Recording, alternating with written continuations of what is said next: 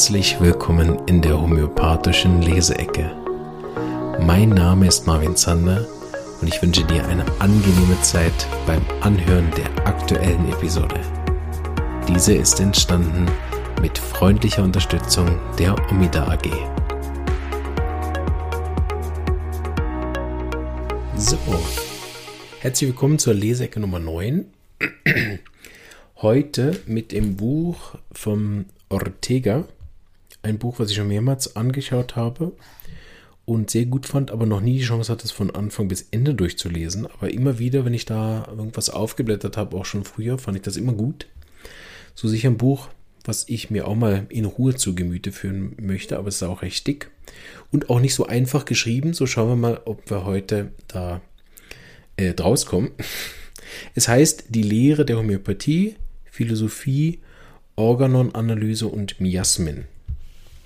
Ja, da keine Ahnung, ob euch das interessiert, Auflage und so. Ich suche das mal, ob ich es gerade finde. I. Sonntag Verlag aus Stuttgart ist das. Redigiert und durchgelesen von Ulrich D. Fischer, übersetzt von Werner Bühler. Und das ist. Tja, keine Ahnung. Version 6.05. okay. Ist vielleicht auch nicht das Wichtigste. Gut, also blättern wir mal.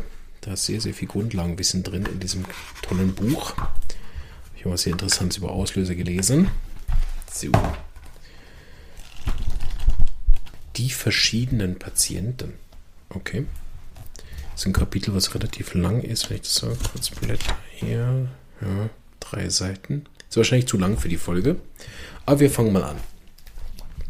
Also keine Ahnung, ich gucke mal noch 4.5, was hier das Überthema ist. So ungefähr noch, wo wir sind. Der Kranke 4.4 und 4.5 ist dann die verschiedenen Patienten. Also müssen wir mal Kapitel 4 suchen, was das ist. Praktische Anwendung der Miasmenlehre. Ui. So, okay. So, recht spezifisches Thema, hm? aber nehmen wir. Also die verschiedenen Patienten. In der Praxis lassen sich, also Seite 208 für die, die mitlesen wollen, in der Praxis lassen sich die Patienten in folgende Gruppen einteilen. Ich sage mal die Übergruppen hier, weil die sieht man gut. Ähm, vielleicht schaffe ich nicht alle. Also Unfallpatienten, banale Krankheiten und Indispositionen, Vergiftungen, unechte Krankheiten, epidemische Krankheiten oder akute Miasmen, miasmatische Verschlimmerungen und der chronisch Kranke, äh, unheilbare, das wird hier nochmal unterschieden. Ja, also neun Gruppen. Ne? Wir machen nicht alle. Vielleicht können wir das in einer anderen Folge nochmal fertig machen. Also, Unfallpatienten. Die Patienten mit Zustand nach Trauma, mit Verletzungen etc., Fraktur, mehr oder weniger schwere Konstitution, Eindringen eines Fremdkörpers und so weiter, was alles nicht unbedingt Krankheit im eigentlichen Sinne bedeutet, aber natürlich der Hilfe bedarf. Die Aufgabe des Arztes ist hier die der Wundversorgung oder Chirurgie, was er entweder selbst macht oder dem Spezialisten überlässt. Der homöopathische Arzt wird zusätzlich versuchen, mit nach Gewebsbezug oder Art des Traumas ausgewählten Arzneien zu lindern. Ja, wie ihr hört, nicht die einfachste Sprache, ähm, so dass ich das ein bisschen mal übersetzen möchte. Wobei Verletzungen haben wir im Podcast zu Genüge behandelt, gehe ich nicht zu sehr drauf ein. Aber ist klar, die Wunde muss versorgt werden. Das braucht es als Grundvoraussetzung, weil es nicht die Krankheit im eigentlichen Sinne bedeutet, wie wir das meinen, wenn wir von Krankheit reden, schon gar nicht um Kapitel Miasmen. Ne? Das ist eine Verletzung selbstverständlich keine miasmatische Krankheit, aber es kann Miasmen auslösen und es braucht deswegen nachher äh, Arzneimittel, die einerseits zum Gewebe passen, also ist der Knochen verletzt, Sehne, Haut, Verbrennung, ähm, ist im Auge verletzt oder ein inneres Organ, so, ne, das spielt eine Rolle. Und nach Art des Traumes, also auch auslösemäßig, ist eine stumpfe Verletzung, ist eine Stichverletzung, ist eine Reißrissverletzung, ist eine Nervenverletzung, äh, eine Quatsch, eine Quetschverletzung, so, ne? Und eben, je nachdem, braucht es dann sogar Weiterbehandlung, weil ich habe oft gesehen, das steht jetzt hier nicht, aber ergänze ich, dass bestimmte Krankheiten, äh, bestimmte Verletzungen miasmatische Verläufe annehmen können, also Wundheilungsstörungen, die sich nachher ganz klar miasmatisch zeigen, beispielsweise in Form von Syphilis, dass es so diese Morbus-Sudeck-Varianten gibt, die relativ schnell sind und dann kalt werden und all das. Oder irgendwelche äh, schlecht verheilenden Wunden mit, mit Wucherungen und Ver Verklebungen, wie heißt das, Verwachsungen, ähm, die psychotisch sind oder schmerzhafte Sachen, die einfach schmerzhaft bleiben oder Juckreiz haben. Also auch dort braucht es dann oft nach den äh, Verletzungen, je nachdem noch ein antimiasmatische Verletzungsmittel für das Miasma zu beruhigen. Gut, dann Punkt 2, banale Krankheiten und Indispositionen. Das sind Symptome mit recht oberflächlichem Charakter und die gewöhnlich von alleine wieder verschwinden. Eine Verdauungsstörung, eine leichte Erkältung, Sonnenstich und so weiter. Alles Sachen, von denen man annehmen kann, dass die Lebenskraft sie schon wieder hinbringen wird. Deswegen überlässt man alles der Natur, verschreibe allenfalls diätische, diätetische Maßnahmen im weitesten Sinne. Um der Natur entgegenzukommen, auch mal eine sehr gut angezeigte homöopathische Arznei. In solchen Fällen geben wir tiefe Potenzen, vorzugsweise ein paar Kügelchen aufgelöst in Wasser und davon einen Teelöffel mehrmals am Tag für kurze Zeit, bis die Beschwerden nachlassen. Also wir haben sogar eine Dosierungsempfehlung. Ich sage nur mal, was ihr hier als Beispiel nimmt. Also Verdauungsstörung bin ich sicher einverstanden und leichte Erkältungen auch. Bei Sonnenstich bin ich nicht so ganz einverstanden. Das sind oft ziemlich heftige Symptome. Natürlich braucht es vielleicht nicht unbedingt homöopathische Mittel, aber Sonnenstich kann unter Umständen recht heftig sein und kann natürlich auch immer Nachwirkungen haben. Das meint er sicher aber auch nicht. Also wenn so eine leichte Erkältung dann übergeht oder ein Sonnenstich nachbleibende Schäden lässt oder Verdauungsbeschwerden nicht von selber heilen, dann ist es ja auch keine banale Krankheit mehr. Ne? Ähm, aber da sollte man gerade bei Sonnenstich lieber ein bisschen zu früh reagieren. Da gibt es auch gute Mittel, die da sehr schnell helfen und den Patienten wieder gut ähm, äh, auf die Beine helfen, auch relativ schnell. Also ich denke, dass man dort immer unterscheiden sollte, das haben wir auch in der Folge mal besprochen, aber habe ich länger schon nicht mehr gesagt, dieser Unterschied zwischen ich und mein. Also wie geht es mir mit meinen Verdauungsbeschwerden? Meine Verdauungsbeschwerden sind die und die, aber mir geht es sehr gut. Ich habe noch Appetit, Durst, Lebensfreude, Lebensenergie, kein Problem, brauche kein Mittel. Ja, ich habe ein bisschen Fieber, ein bisschen, ein bisschen müde. Okay, schauen wir, wie es morgen ist. Am Morgen aufgestanden, kein Fieber mehr, mir geht es viel besser, ich habe wieder Lebensfreude, keine Behandlung. Ne? Und bei Sonnenstich auch, Bizzi Sonnenstich, am Abend ist schon wieder besser, ne? nächsten Tag schon wieder besser. Aber meine Erfahrung, so ein richtiger Sonnenstich ist in der Regel recht heftig und ähm, braucht dann auch meiner Erfahrung sogar höhere Poten Potenzen, also was auch immer ihr unter tiefen Potenzen versteht. Ne? Ähm, denke ich, da kann man auch C30 und C200 gut geben. Wenn man das wirklich nur begleiten möchte, wobei das die ob man überhaupt was nehmen möchte, kann man natürlich auch auf die Potenzstufen von Schüsslersalz runtergehen also C6 oder C9 oder sowas oder D. Ne? Wobei da muss man immer aufpassen, dass auch noch Ursubstanz drin ist. Dann, das darf man natürlich auch nicht mit allen Mitteln machen. Gut, jetzt kommen Vergiftungen. Damit sieht sich der Arzt natürlich auch konfrontiert, obwohl es keine eigentliche Krankheiten sind. Hier ist schnelles Handeln gefragt, solange noch Zeit ist, das Herausbringen des Gifts bzw. seine Antidotierung. Logisch, ne? Logischerweise werden solche Fälle auf zweierlei Arten behandelt. Einmal mit Contraria, wenn das Gift nur wirkt, mit Brechmitteln, alkalisierenden Substanzen und so weiter. Oder wenn die Wirkungen spät auftreten und das Gift nicht mehr herausgebracht werden kann, bei Nachwirkung einer Droge, eines Medikaments oder was immer, kann man mit dem Organismus bei der Eliminierung helfen mit einer Gabe der ähnlichsten Arznei in, in tiefen Potenzen, ebenfalls in Wasser aufgelöst. Die Praxis hat gelehrt, dass auch in schweren Fällen ähm, bei großen Mengen des Giftes mit solchen homöopathischen ausgewählten Arzneien viele Leben gerettet werden kann. Also dort ist auch wie bei der Verletzung eine Unterstützung. Es gibt ja einige Mittel, die man vielleicht vom Magen-Darm her kennt, die sozusagen bei Ernährungsvergiftungen sind, also Nahrungsmittelvergiftungen. Und da gibt es aber auch weiter darüber hinaus. Also die sind sicher dann in der Reihe bei Vergiftungen dabei, aber es gibt auch mehrere, die wirklich explizit auf das Wirken. Ne?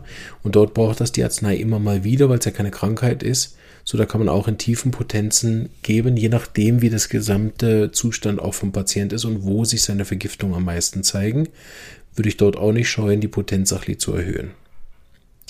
So, jetzt gibt es Punkt 4, unechte Krankheiten. Nennen wir solche Syndrome, die eigentlich nur das Aufflackern, wenn auch unerwartet und manchmal recht heftig, eines latenten miasmatischen Zustandes darstellen, der akut durch irgendeinen Reiz aktiviert wird.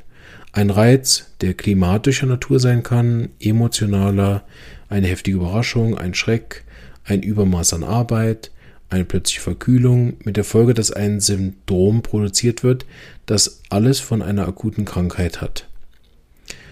Ähm, Prodomie, Entwicklung von Symptomen, eine Zeit, in der die Symptome anhalten, dann die Genesung, also die, der Verlauf. Ne?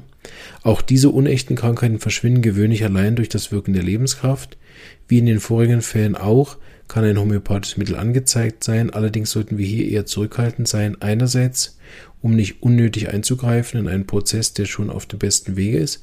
Andererseits, um eine vielleicht sinnvolle Aktion des Organismus nicht zu stören. Das ist etwas, wo vor allen Dingen junge Homöopathen, Studenten oder Leute, die nicht mit Miasmen arbeiten, sehr früh handeln, weil sie das, dieses Prinzip auch nicht kennen oder noch nicht gelernt haben, das zu unterscheiden, wann greife ich ein und wann nicht.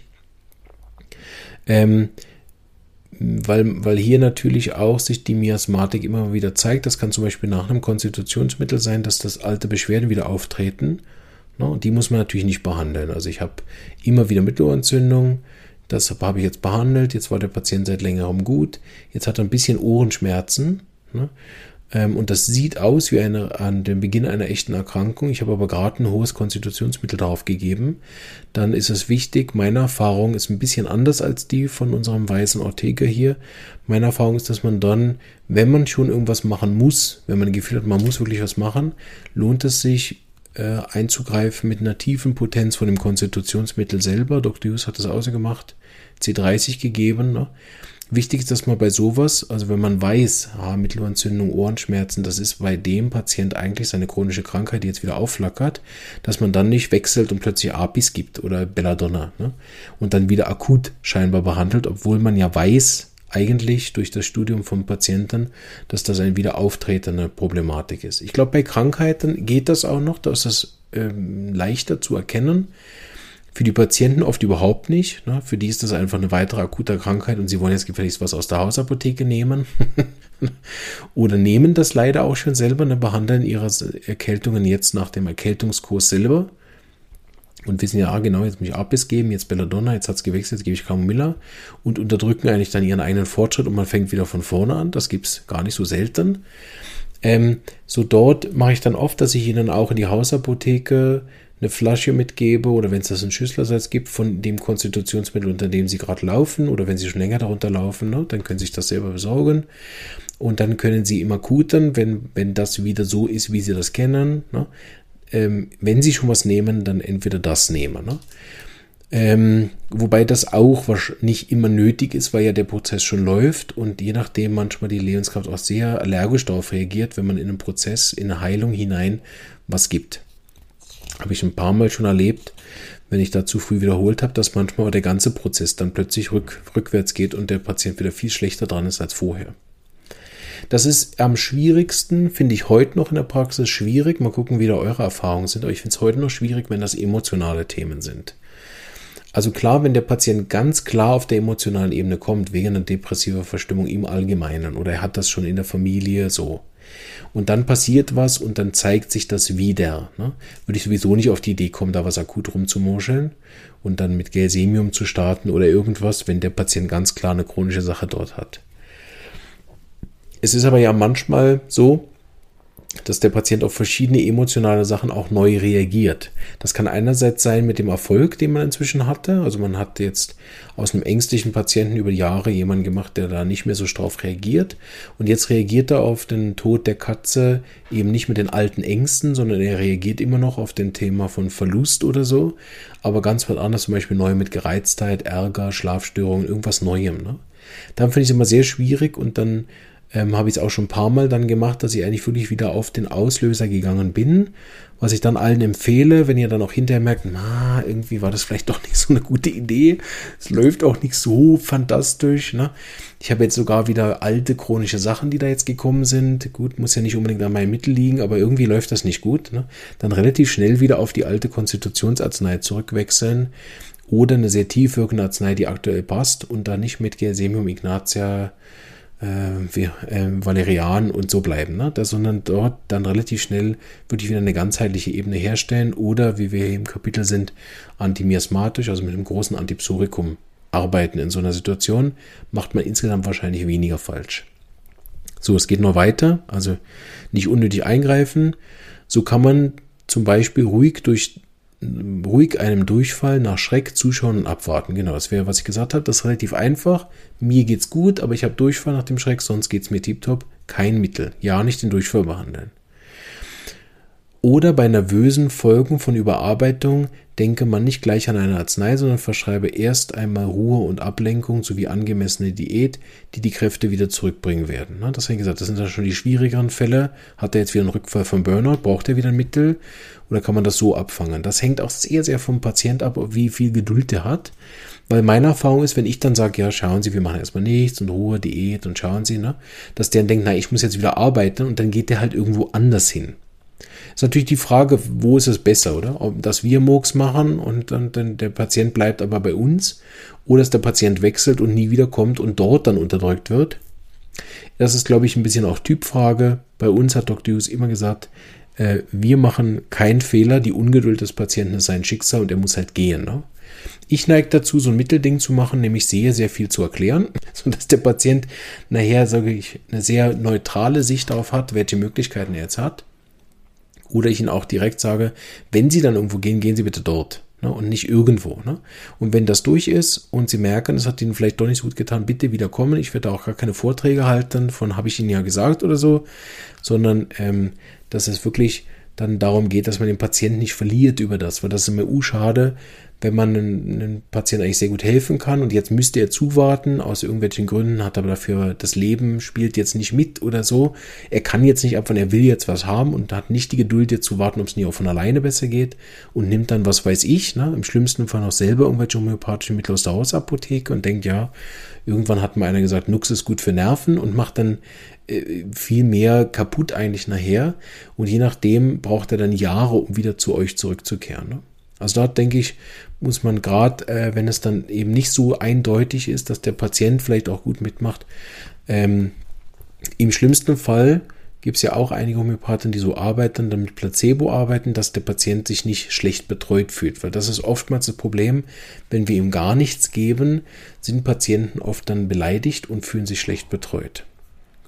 Da ein bisschen drauf achten. Eine Erkältung, wenn auch mit deutlichem Krankheitscharakter, reagiert am besten auf optimale Bedingungen, so sie denn möglich sind für den Patient. Eine Arznei, wenn sie nicht hundertprozentig angezeigt ist, stört oder verzögert nur notwendige Reaktionen, die dann auch wieder den miasmatischen Zustand des Patienten viel deutlicher an die Oberfläche bringen und damit einer Heilung näher. Unecht sind diese Krankheiten deshalb, weil sie ein Syndrom hervortreten, weil sie ein Syndrom hervortreten und einige Zeit andauern, dann abflauen lassen und, wenn die Lebenskraft stark genug ist, wieder in die Latenzphase zurücksinken lassen, ohne dass ein Eingriff von außen notwendig wäre. Wow, ist auch so ein richtiger Hahnemann-Satz, gell? Von dem, wenn man es vorliest und gleichzeitig denken muss. Also er erklärt hier nochmal, was unechte Krankheiten sind. Das ist nur, weil es ein Wiederaufflackern der Psora ist oder des Miasmas und das eigentlich keinen Eingriff braucht, außer vielleicht eine weitere antimiasmatische Kur. Das ist mal Klammer von mir. Solche Zustände von scheinbarer Krankheit, unechter oder partieller Krankheit können entweder Manifestationen miasmatischer Zustände sein oder ähm, Teile von chronischen Krankheiten. Der Meister, wie auch immer das ist, weist auf die lokal übergenannten Krankheiten hin, die nur aus einem oder weniger Symptomen zu bestehen scheinen. Wir kommen darauf noch zurück, sagen hier nur so viel, dass dann eben noch diesen wenigen Symptomen verschrieben wird und ihren Modalitäten in der Hoffnung, die darunterliegende Schicht werde sich dann noch zeigen. Also wenn ich das richtig verstehe, ich muss sagen, dass ich jetzt hier auch deutschmäßig nicht ganz durchsteige, was er jetzt da genau meint mit diesen halben Andeutungen. Aber ähm, wichtig ist, dass man sozusagen erklärt, ne, weist darauf hin, dass diese Zeichen, die sich dort zeigen, eigentlich ein Auftreten der darunterliegenden miasmatischen Schicht sind. Am besten erklärt von einer Warze, die wieder auftritt, ne? dass man dann sicherlich nicht die Warze behandelt, sondern wenn überhaupt das darunterliegende Thema, sei es ein emotional Auslöser, psychisches Thema, also ein hochpsorisches dann, oder tatsächlich ein, ein schwereres Miasma, psychotisch, syphilitisch oder tuberkular, meistens psychotisch bei einer Warze, dass man eben dort nicht das Lokale sieht. Und bei einer Warze, bei Hautausschlägen, glaube ich, ist noch recht offensichtlich, dass sich das einfach außen zeigt. Das ist dann viel schwieriger, wenn die Krankheit inzwischen innen ist oder eben auf der psychischen Ebene dort ähm, ja, den, den, das richtige Maß zu finden, soll ich jetzt eingreifen oder nicht. Ist sicher hier Punkt 4 einer der schwierigsten Zustände und auch, glaube ich, dort, wo ich am meisten Fehler gemacht habe in der Anfangszeit, weil die ersten drei Sachen sind relativ klar. Ne? Ich glaube, da kann man sich auch nicht so sehr in die Nesseln setzen. Und auch später, wir gehen jetzt da nicht mehr drauf ein wegen der Zeit, aber miasmatische Verschlimmerungen ist relativ einfach, werden nie behandelt sondern immer gut abgeschaut und dann anschließend weiterverwendet. Außer der Patient leidet. Ne? Chronische Krankheiten haben wir x-mal schon besprochen. Ist auch nichts. Dort braucht es einfach dann die adäquaten Mittel. Das sehe ich hier, wenn ich so kurz drüber lese, hat er nochmal in drei verschiedene Sachen unterteilt. Ist nicht so lang. Vielleicht können wir das mal kurz lesen noch. Der chronisch Kranke kann sich uns zeigen, entweder A mit dem Bild seiner latenten Miasmen, Mit dem Bild des Aufloderns des dominanten Miasmas oder C mit dem Bild einer vielschichtigen mehrmiasmatischen Pathologie. In allen Fällen, in allen Fällen, Fällen behandeln wir die Erscheinung des dominanten Miasmas. Komplizierter ausgedrückt, was ich mal gesagt habe, am Schluss entscheiden wir nach dem Ähnlichkeitsgesetz. Ne? Und das muss dann ähnlich sein auch zum Miasma. Dann kommt hier die unheilbaren Sachen, ist eh nicht so ein Podcast-Thema jetzt. Also nehmen wir mal das. Miasmatische Verschlimmerung nicht behandeln. So, ich lese hier kurz quer drüber. Entweder nach der Gabe eines korrekten Mittels oder Folge einer zufälligen Verschreibung. Ne? gibt es diese miasmatische Verschlimmerung. Äh, dieses Auflodern nicht behandeln, ist ganz wichtig. Ne? Also können wir darüber nochmal eine extra Folge machen, diese unechten Krankheiten. Das scheint mir was Wichtiges zu sein, auch für die Studenten, weil da fallen wir oft rein, wann behandle ich jetzt und wann nicht, wann braucht er wieder was, wann nicht. Da nochmal der Tipp von Dr. Hughes und von mir, entweder abwarten, Patient kann mit, macht mit ne, und wartet auch ab.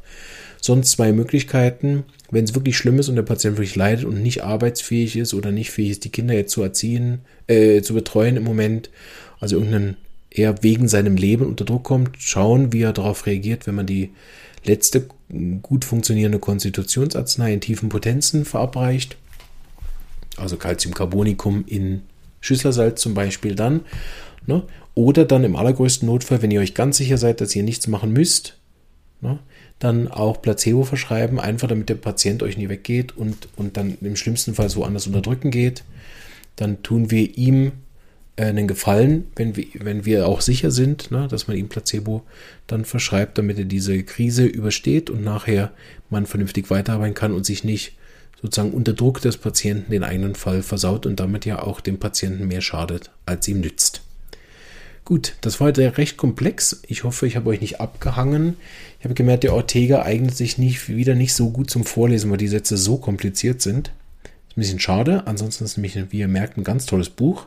Vielleicht habt ihr ja Lust bekommen, euch da selber durch diesen äh, Übersetzungskollaps durchzubeißen. Auf jeden Fall erinnere ich mich jetzt wieder, warum ich das Buch noch nie geschafft habe, durchzulesen. Äh, wenn man gefühlt alle zehnte Wort erstmal nachschlagen muss, was das heißt und die Sätze viermal lesen muss, dann ist es schnell mühsam. Aber steht viel, viel Gutes drin. Also jetzt auch wieder in den zwei Kapiteln, äh, obwohl ich ja nie nach ihm gelernt habe und er von einer völlig anderen Schule kommt, bin ich da mit allem, was er über Miasmin schreibt, eins zu eins einverstanden. Sehr gut. Ich wünsche euch alles Gute. Hoffe, euch hat diese etwas strengere Folge auch gefallen. Gebt mir auch gern Feedback, wie ihr die Leseecke findet was wir vielleicht noch anders machen können. Ich habe schon ein paar Anregungen bekommen, die leider so nicht umzusetzen sind im Moment, aber die ich gern alle aufschreibe und vielleicht habe ich irgendwann mal drei Angestellte ne, und dann hat der Podcast auch nochmal ein anderes Niveau. Bis dahin alles Gute und bis bald. Tschüss.